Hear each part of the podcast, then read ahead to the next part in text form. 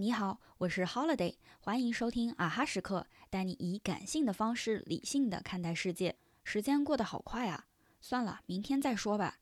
这些或许是很多人的口头禅。如果你也是这样，那么是时候把时间管理提上日程了。可时间管理究竟是什么呢？精打细算每一秒钟，然后一天完成二十件事，充分利用和节省碎片化时间，把二十四个小时用出四十八个小时的效果。通过时间管理，我们又能得到什么呢？每一天都忙碌得井井有条，所有时间都能被合理分配。如果你也抱着上面这些想法或是疑惑，那你可能完全理解错时间管理了。昨晚我听了一个 TED 演讲，里面举了一个例子，让我恍然大悟。演讲者说，时间管理不是把喜欢的电视节目录下来再看重播来省掉广告时间，而是选择不看无意义的电视节目。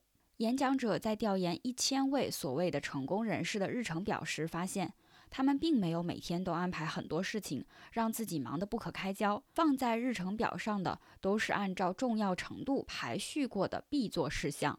所以，时间管理本质上是一种选择，它的核心并不是让你把所有的时间都填满，而是用最宝贵且不可再生的时间来做对你来说最重要的事情。演讲里还有一个例子也很有意思，它的其中一个调研对象是一位职场女性，既要管理公司，又要照顾六个孩子，每天确实很忙。演讲者曾经约她做采访，但都因为没有时间而被拒绝掉了。有一天，这位女性家里爆水管，结果她整个星期花了超过七个小时来处理这件事。